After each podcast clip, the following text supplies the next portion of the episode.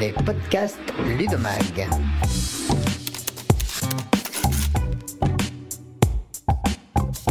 Bienvenue dans l'émission des podcasts de Ludomag. Alors aujourd'hui, nous sommes en compagnie de Jean-Noël P. de Tour, enseignant en mathématiques et sciences en bac professionnel au lycée Saint-Cric à Pau. Et nous allons évoquer la question des logiciels libres et de leur utilisation en classe. Bonjour Jean-Noël. Bonjour.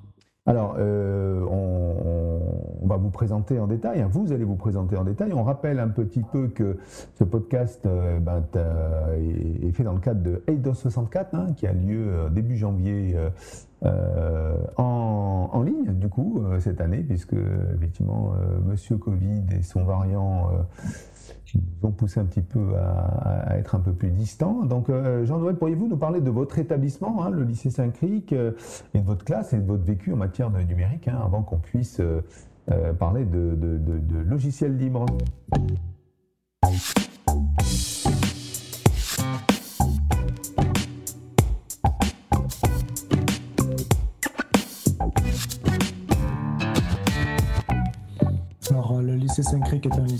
Centre-ville à, Pau. C'est un lycée, un gros lycée euh, général et technologique, mais qui comporte aussi une, petite section professionnelle pour laquelle euh, dans laquelle je suis enseignant. Donc les élèves font des bacs pro système numérique. Et euh, voilà, mon, vécu au niveau du, numérique, moi j'ai commencé à être prof il n'y a pas très longtemps, il y a une quinzaine d'années, donc on était déjà obligé d'utiliser le, numérique euh, d'entrée, puisque quand j'étais à, l'UFM, là, on a passé le certificat de, compétences euh, informatique et numérique. Donc voilà, on était déjà là-dedans dès, l'entrée et donc euh, déjà sensibilisé à l'utilisation du numérique dans nos classes. Bien, alors on va parler de, numérique en classe justement, et, bon, en matière de problématiques pédagogiques, ben, en lycée, on a besoin d'avoir des outils hein, de travail qui permettent euh, au quotidien la production de documents, euh, quels qu'ils soient, ou d'informations, de collaboration et de partage entre collègues et entre élèves, hein, ou entre élèves et euh, enseignants. et donc là, vous, vous avez décidé depuis euh, fort longtemps, d'après ce que vous m'avez expliqué, d'utiliser uniquement des euh, logiciels ou des ressources libres. Alors, euh, bah déjà, on va, on va parler de, de philosophie, hein, parce que c'est quand même un choix technologique qui n'est pas neutre. pourquoi vous utilisez ces outils plutôt que les fameux outils propriétaires ou des outils commerciaux?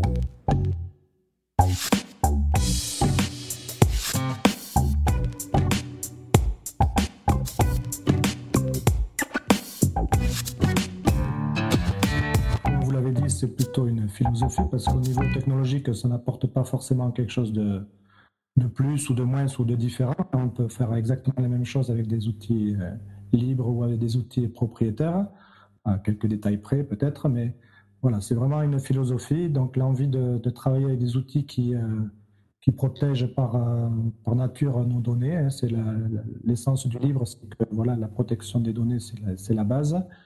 Euh, donc, euh, bien avant la, loi de la RGPD, là, euh, les, outils libres faisaient ça depuis très très longtemps.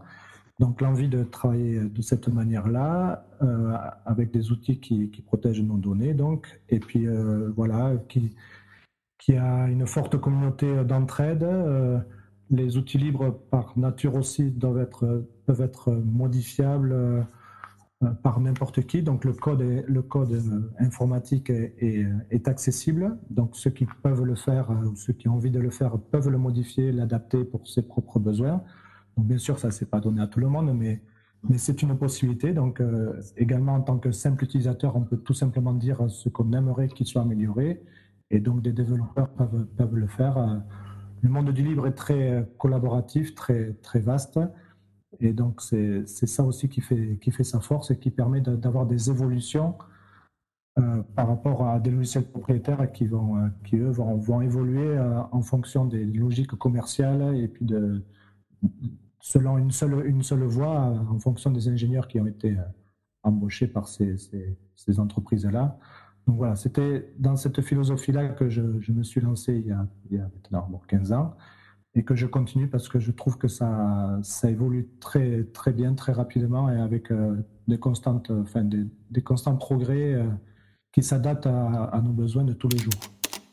Alors Jean-Noël, on va, on va rassurer les collègues, hein, puisque c'est vrai que quand on a entendu parler des logiciels libres euh, il, y a, quelques années, hein, euh, on, avait une vision du libriste qui était toujours les mains dans le cambouis, en train d'ajouter des lignes ou des, lignes de commande, etc. Donc forcément, quand on a un enseignant d'art plastique ou de, enfin, voyez, de, français, il dit attendez, mais moi je vais prendre un logiciel, certes il est, il est propriétaire, mais moi j'ai pas à faire d'informatique. Alors est-ce qu'on peut aujourd'hui rassurer euh, les utilisateurs en disant bah, s'ils se mettent à, utiliser des, suites libres ou des logiciels qu'ils installent, ils n'auront pas à trifouiller dans leur, dans leur PC ou dans, leur Mac euh, pour que ça fonctionne. Parce que c'est un peu l'angoisse de l'enseignant, c'est qu'il y a une, erreur de code, euh, un message un peu spécial et, sur lequel il, ne pourra rien faire s'il n'est pas informaticien ou un peu branché techno-informatique.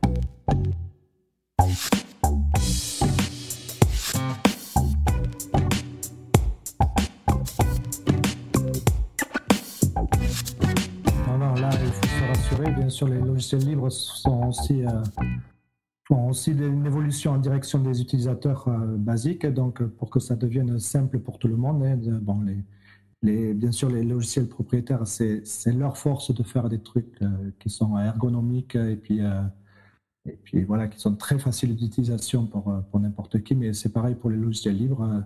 ça évolue toujours en, constante.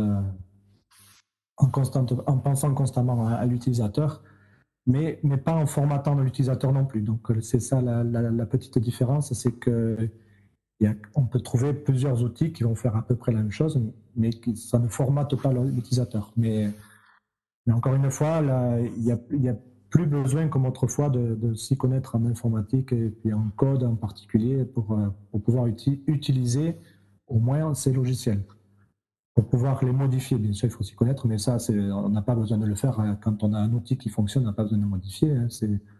Comme je disais ça tout à l'heure, c'est que, bon, voilà, c'était un, des points positifs de ces outils-là, c'est qu'ils étaient ouverts, mais, mais pour l'utilisateur basique, bien sûr, on n'a pas besoin de modifier, on utilise, et bien sûr, c'est ce que l'on veut, on veut que ça fonctionne. Et maintenant, ça, fonctionne de façon euh, simple pour la plupart des outils. Et voilà, il faut, il faut rassurer les collègues, bien sûr. Bon, je connais des collègues de français qui se, qui se débrouillent en code aussi. Hein. D'accord. Oui, bien sûr. Euh, deuxième question aussi, euh, quand on dit bah, le code est ouvert, tout le monde peut, peut y toucher, euh, euh, on, pourrait, hein, donc c'est une question qui se pose souvent, c'est à dire bah oui, mais alors à partir du moment où tout le monde peut trafiquer le code, euh, bah, les failles de sécurité, ça peut exister et donc on peut euh, installer des, mouchards et donc et donc ça, quel est la, le niveau de sécurité qu'on pourrait en attendre puisque effectivement le, code est ouvert, contrairement à, à, un logiciel de propriétaire qui a des failles de sécurité puisqu'il y a souvent des patchs qui sont lancés par les éditeurs, mais côté euh, libre, comment ça fonctionne tout ça, cette garantie que euh, on a un, niveau de sécurité euh, suffisant?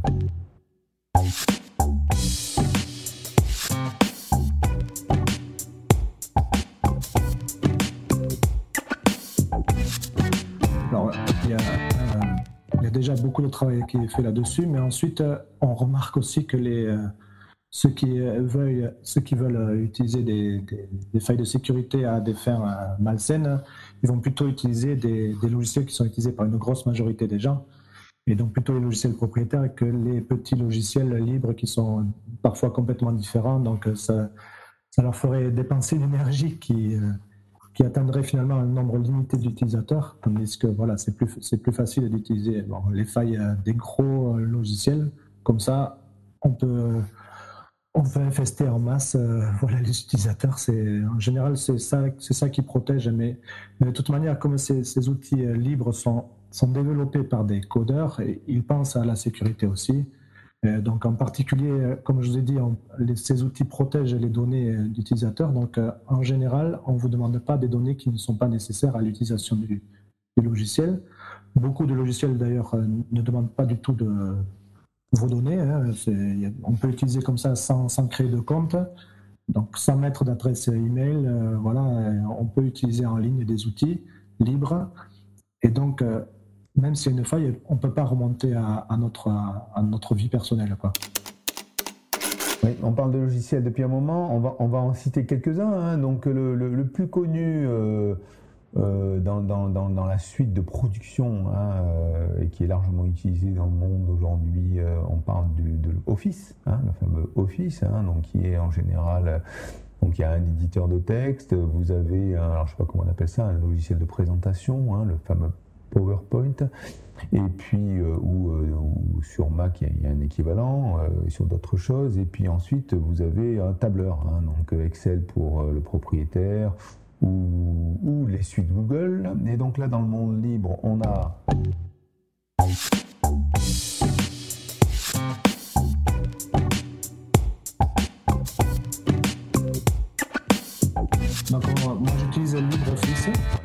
LibreOffice.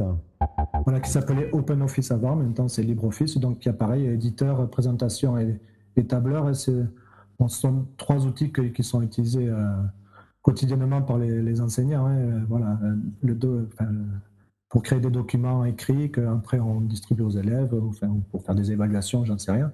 Présentation pour présenter en classe. Les tableurs, euh, bon, voilà, c'est utilisé tout le temps, en particulier pour nous, les profs de, maths et de sciences, pour faire euh, des graphiques, traitement de données, euh, tout ce que l'on veut. Donc là, le, tableur, bon, voilà, c'est. Il n'y a rien de différent des autres, ça fait exactement les mêmes fonctionnalités. C'est à, force de l'utiliser, on connaît de plus en plus d'options, de, paramètres, etc. Donc on, sait faire de plus en plus de choses, mais pour les, outils, les utilisations basiques en classe, création de documents, c'est exactement pareil. Et puis euh, voilà, comme euh, je, pense que mes élèves ne voient pas la différence entre ma production de documents et, les productions de, mes collègues qui, utilisent les, les logiciels d'office habituels. Voilà.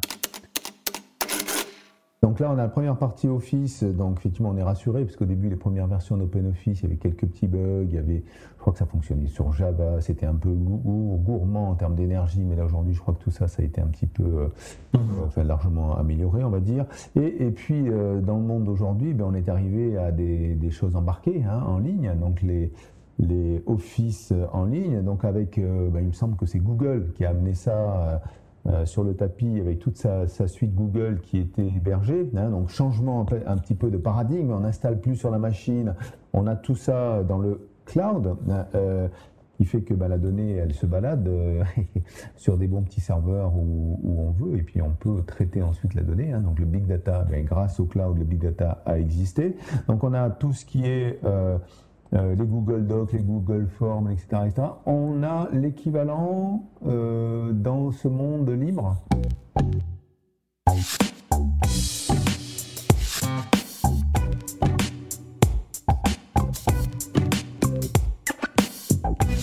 Alors euh, la suite Framasoft qui existe et qui propose des outils comme ça en ligne de collaboration, de partage d'agenda ou enfin voilà de, de, documents. Euh, voilà, c'est la suite Framasoft. Donc c'est euh, c'est une association qui a décidé de, de dégoogliser l'internet et le monde du numérique. Donc qui a essayé de trouver des, des, logiciels libres parallèles pour essayer de, de contrer donc tous ces logiciels en ligne de, Google en particulier et euh, donc qui a créé donc inventé des, logiciels et qui a aussi encouragé euh, la, production comme ça de, logiciels euh, parallèles euh, voilà, qui, font la même chose pour permettre de remplacer ces,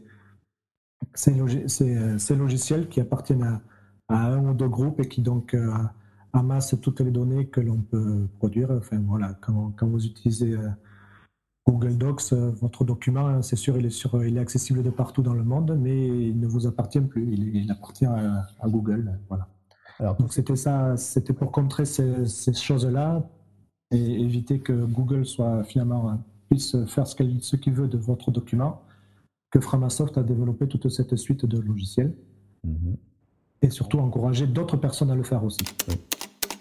Alors effectivement, on peut installer la suite sur un serveur, mais on verra un peu plus en détail ce que vous, vous avez à votre disposition, hein, puisque les collectivités font des efforts, certaines collectivités font les efforts d'utiliser ce type d'outils.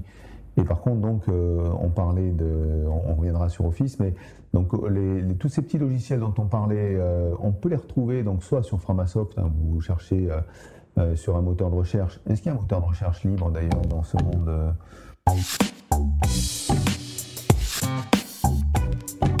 bon, il y, a des, plusieurs moteurs de recherche libres, hein, bien sûr, euh, plusieurs moteurs de recherche qui, n'utilisent pas vos données. Enfin, moi, j'utilise Quant depuis très longtemps aussi, qui, donne à peu près les mêmes résultats que le moteur de recherche que tout le monde connaît. Et il y a, Duck aussi, il me semble, Duck, Duck, Duck. DuckDuckGo, voilà. ouais. Quant donne à peu près la même, qualité de résultats que, Google. Mhm. Donc les, gens préfèrent utiliser celui-ci. Mais, mais, ce qu'il y a de bien aussi avec Quant, c'est que si on fait une, la même recherche plusieurs fois, on tombe toujours sur les mêmes résultats. Mhm. Sur Google, si vous faites plusieurs fois la même recherche, les résultats suivants vont être orientés vers vous. Quoi.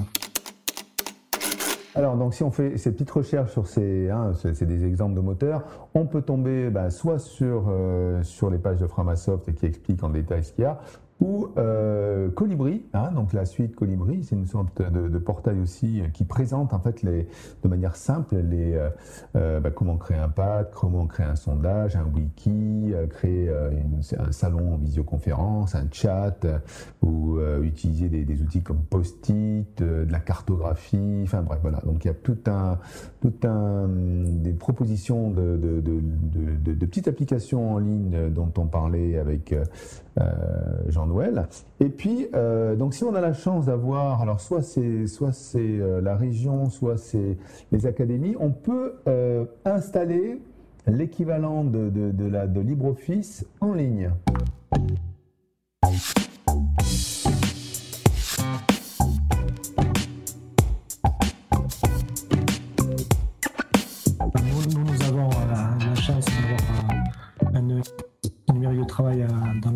Là, enfin Limousin et Poitou-Charentes aussi.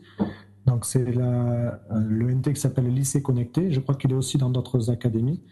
Euh, donc là, ont été intégrés dans, dans cet ENT plusieurs outils et dont LibreOffice en ligne, donc ça s'appelle LibreOffice Online, euh, LOL, je crois que ça s'appelle. Et donc on a la possibilité de d'éditer des, des, documents euh, donc texte ou tableur euh, directement euh, sur, sur ce, donc en ligne sur ce TNT. Et du coup, comme euh, plusieurs, on peut partager ça avec d'autres utilisateurs, on peut collaborer sur un même document directement en ligne sans, sans installation aucune. Donc, ce, ce, qui est très pratique pour travailler avec des élèves qui n'ont pas forcément tout le, tout le matériel chez eux pour ou la possibilité chez eux d'installer tout ce qu'ils veulent, euh, j'en sais rien. Bon, voilà, s'ils ont un, seul ordinateur partagé pour toute la famille, peut-être que les, parents ne veulent pas installer n'importe quoi. Par contre, il suffit qu'ils aillent sur le navigateur et puis ils ont directement l'outil euh, d'édition euh, voilà, qui permet de, travailler ensemble. Nous, en bac pro, maintenant, avec la, transformation de la voie professionnelle, on a plusieurs nouveautés. En particulier, on doit faire des des cours de co-intervention. Donc, on est une prof de maths, par exemple, avec un, prof de matière professionnelle. Donc, on doit arriver à travailler ensemble sur des sujets communs. Donc, euh, pouvoir travailler avec le collègue, c'est intéressant d'avoir des, outils comme ça. Et les élèves, du coup, aussi, c'est intéressant pour eux quand ils veulent travailler en groupe sur ces thématiques-là. Voilà. On a aussi maintenant ce qu'on appelle la, réalisation du chef-d'œuvre. Les deux dernières années de Bac Pro, les, les, élèves doivent travailler sur un projet. Euh, individuel ou collaboratif. Donc ces outils euh, de collaboration sont, sont, sont, très utiles pour eux, euh, de pouvoir euh, travailler sur un même document, même en ayant des, systèmes différents chez eux. Voilà, et, et, surtout, voilà, c'est quelque chose qui est, qui est libre, donc qui ne compromet pas leurs leur, leur données voilà, quand, ils utilisent sur Internet ces outils-là. Bon, par contre, là, ça implique effectivement qu'on euh, bah, il y a un serveur, il y a une DSI, il y a, toute une infrastructure euh, informatique. Euh, il ne s'agit pas que l'enseignant installe sur son, sa petite machine, un petit serveur. Et alors, il y a des gens qui ont la chance ou pas d'avoir des académies ou des régions ou des départements qui ont installé ça sur des serveurs qui sont sécurisés, qui sont à disposition de l'environnement euh, éducatif. Alors, euh, alors, on rappelle un petit peu que Eidos 64, euh, qui a lieu le 19 janvier hein, prochain, le thème cette année est le numérique responsable. Alors, bah, moi, on m'a demandé de, vous poser la question. en quoi votre, votre présentation sur les, que, vous allez, que vous allez faire sur, les, sur tout ce monde libre, ces applications libres, euh, est, en, est, en, relation avec le thème de l'édition de cette année.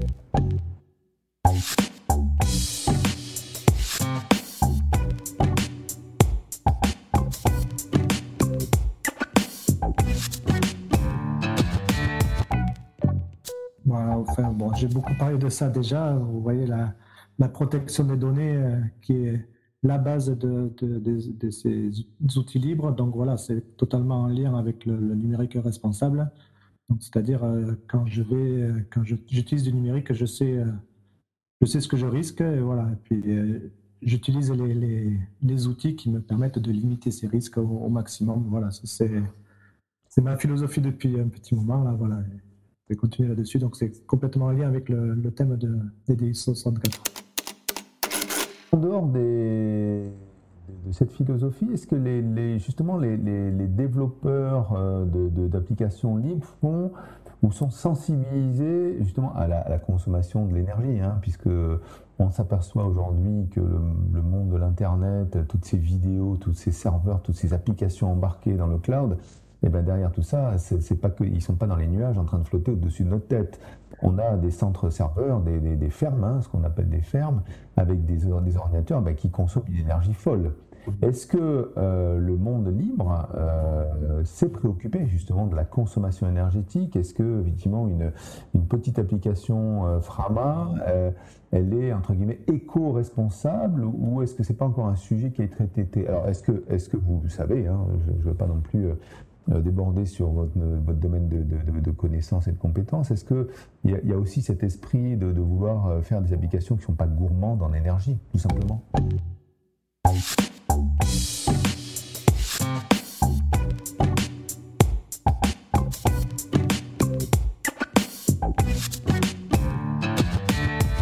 Je, sais qu'ils y réfléchissent. il, y a, il faudrait, vous pouvez regarder sur euh, Euh, il y a toute une explication sur ça. Euh, donc, ils essaient d'avoir des, serveurs localisés en France, déjà. Ensuite, ils encouragent aussi les, personnes à développer leurs propres serveurs, ceux qui ont les compétences, bien sûr, et puis donc avoir des, choses locales. On peut avoir des, hébergeurs de certains services. Ça peut être un service ou deux, voilà, c'est pas, pas nécessaire que ce soit tous les services que propose Framasoft, tous les outils dont on aurait besoin qui soient, hébergés, mais ils encouragent comme ça des, ils appellent ça des chatons, je crois, mmh qui, qui, sont euh, plutôt régionaux, locaux, à, pour héberger des services comme ça. Et donc, euh, c'est comme si on, voilà, on utilisait des, outils hébergés euh, dans une épicerie de quartier plutôt que dans, sur, un, sur un gros supermarché ou une grosse plateforme en ligne. Voilà, là, c'est vraiment, on a l'impression qu'on travaille avec des outils qui sont locaux. Voilà. circuit court du numérique, alors on va appeler ça. C'est exactement ça. C'est exactement leur, leur, leur, philosophie. Et eux, justement, Framasoft, quand ils ont vu que certains de leurs outils étaient trop utilisés, ils ne voulaient pas devenir comme Google. Justement, ils ont préféré couper court et dire bon, on s'arrête là, on ne fait pas plus parce qu'on ne va pas embaucher plus de gens que ça. C'est qu'une association. Hein. Et donc, ils ont préféré encourager d'autres personnes à, développer les mêmes, les mêmes outils, mais chacun de leur côté, plutôt qu'eux deviennent trop gros. Alors, on va faire une petite synthèse, hein, parce que ça fait quand même pratiquement un petit quart d'heure qu'on discute ensemble sur les, sur les logiciels libres, ce qui est, qui est sympa. Euh, vous avez dit au préalable que bah, vous utilisez ces, logiciels. Qu'est-ce qu'on peut faire comme, euh, même si vous l'avez un petit peu dit, hein, sur vos, votre retour d'usage en classe, quoi, quelque part quelle, serait la synthèse Alors, vous allez me dire, oui, oui, je suis satisfait, il n'y a, a, pas de souci, mais euh, est-ce qu'on pourrait, est qu'on pourrait, parce que vous avez été confronté peut-être à d'autres, à des discussions justement sur le fait que vous, vous utilisiez euh, ces, suites libres et que d'autres ne l'utilisaient pas, et le pourquoi et le comment.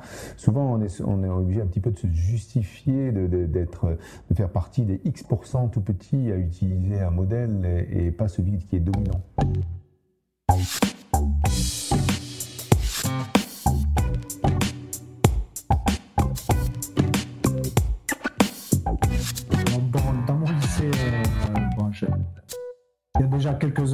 Quelques-uns qui, l'utilisent aussi, donc euh, je peux discuter aussi de façon sereine avec certains puisqu'on fait la même chose. Mais les autres, il n'y a pas de souci. Voilà. Moi, surtout, je ne juge pas ce que font les autres. Euh, ils utilisent, ils utilisent les, outils euh, propriétaires. Ça, ça m'est égal. S'ils arrivent à faire les documents qui vont pour les élèves, moi, ça m'est égal. Et, bon, moi, je fais comme ça. voilà. Est-ce qu'on remarque une différence entre bah, le, prof qui utilise les logiciels libres et le prof qui ne les utilise pas. Est-ce que les élèves eux-mêmes euh, disent ah bah oui mais non mais lui il est sur notre planète ou est-ce que c'est transparent quelque part? Voilà, ce que j'allais dire euh, exactement. Les, élèves, je pense qu'ils ne s'en rendent pas compte. Hein. ils utilisent. Euh, je leur propose des outils, des outils libres des fois en ligne et ils ne savent pas que c'est un outil libre. Y a on ne voit pas de publicité peut-être autour, mais ils ne s'en rendent pas compte. C'est une page neutre, quoi. Voilà, un formulaire un formulaire Framasoft, bon, on peut, on voit pas la différence avec un formulaire Google si, on n'est pas vraiment pointu là-dedans. Si c'est des élèves qui n'ont jamais utilisé ni l'un ni l'autre, on ne pas se rendre compte. C'est les mêmes fonctionnalités. Euh, ils, ont, ils répondent à des questions de, toutes sortes. Ils arrivent à, ils arrivent à utiliser sans souci parce qu'il n'y a pas de, voilà, il n'y a pas de, compétences particulières à avoir pour utiliser un logiciel libre. Donc c'est vraiment transparent. Et donc j'ai pas de souci. Euh, non plus avec mes collègues pour utiliser ça des fois. Euh, quand je propose, euh, voilà, pour, euh, pour, décider de la date d'une réunion, j'utilise, on fera ma date. Les, collègues l'utilisent de façon simple puisque c'est le même principe que les autres. On coche là où on veut aller. Voilà, c'est vraiment pas, compliqué à utiliser. Et puis bon, voilà, il n'y a, aucune. C'est en toute bienveillance entre nous. De toute façon, il n'y a pas de, concurrence par rapport aux outils. Euh, donc on était avec Jean-Noël P. Tour euh, dans le cadre de Eidos 64 hein, qui a lieu le mercredi 19 janvier 2022 euh, dont le thème de cette année est le numérique responsable et aujourd'hui nous avons parlé logiciel libre, suite libre, application, ressources et visiblement bah, tout roule sur des, roulettes. Il n'y a pas de contrainte à utiliser ce type d'outil. merci Jean-Noël. Merci à vous.